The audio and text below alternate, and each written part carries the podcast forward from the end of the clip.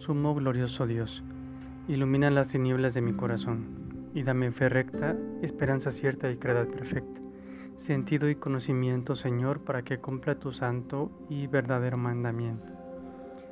Es bien sabido que toda madre quiere lo mejor para sus hijos, y la madre de los hebedeos no es la excepción al pedir al Maestro el mejor lugar junto a él.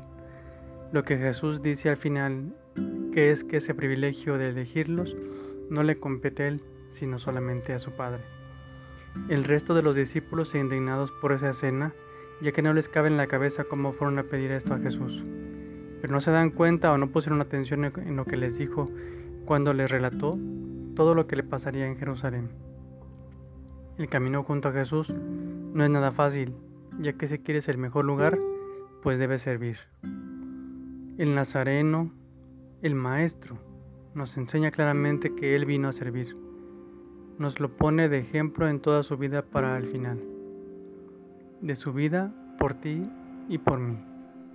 Pidamos a Dios que nos dé la sencillez para poder ser servidores de los demás.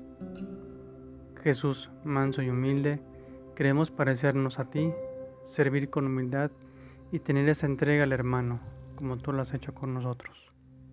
Amén.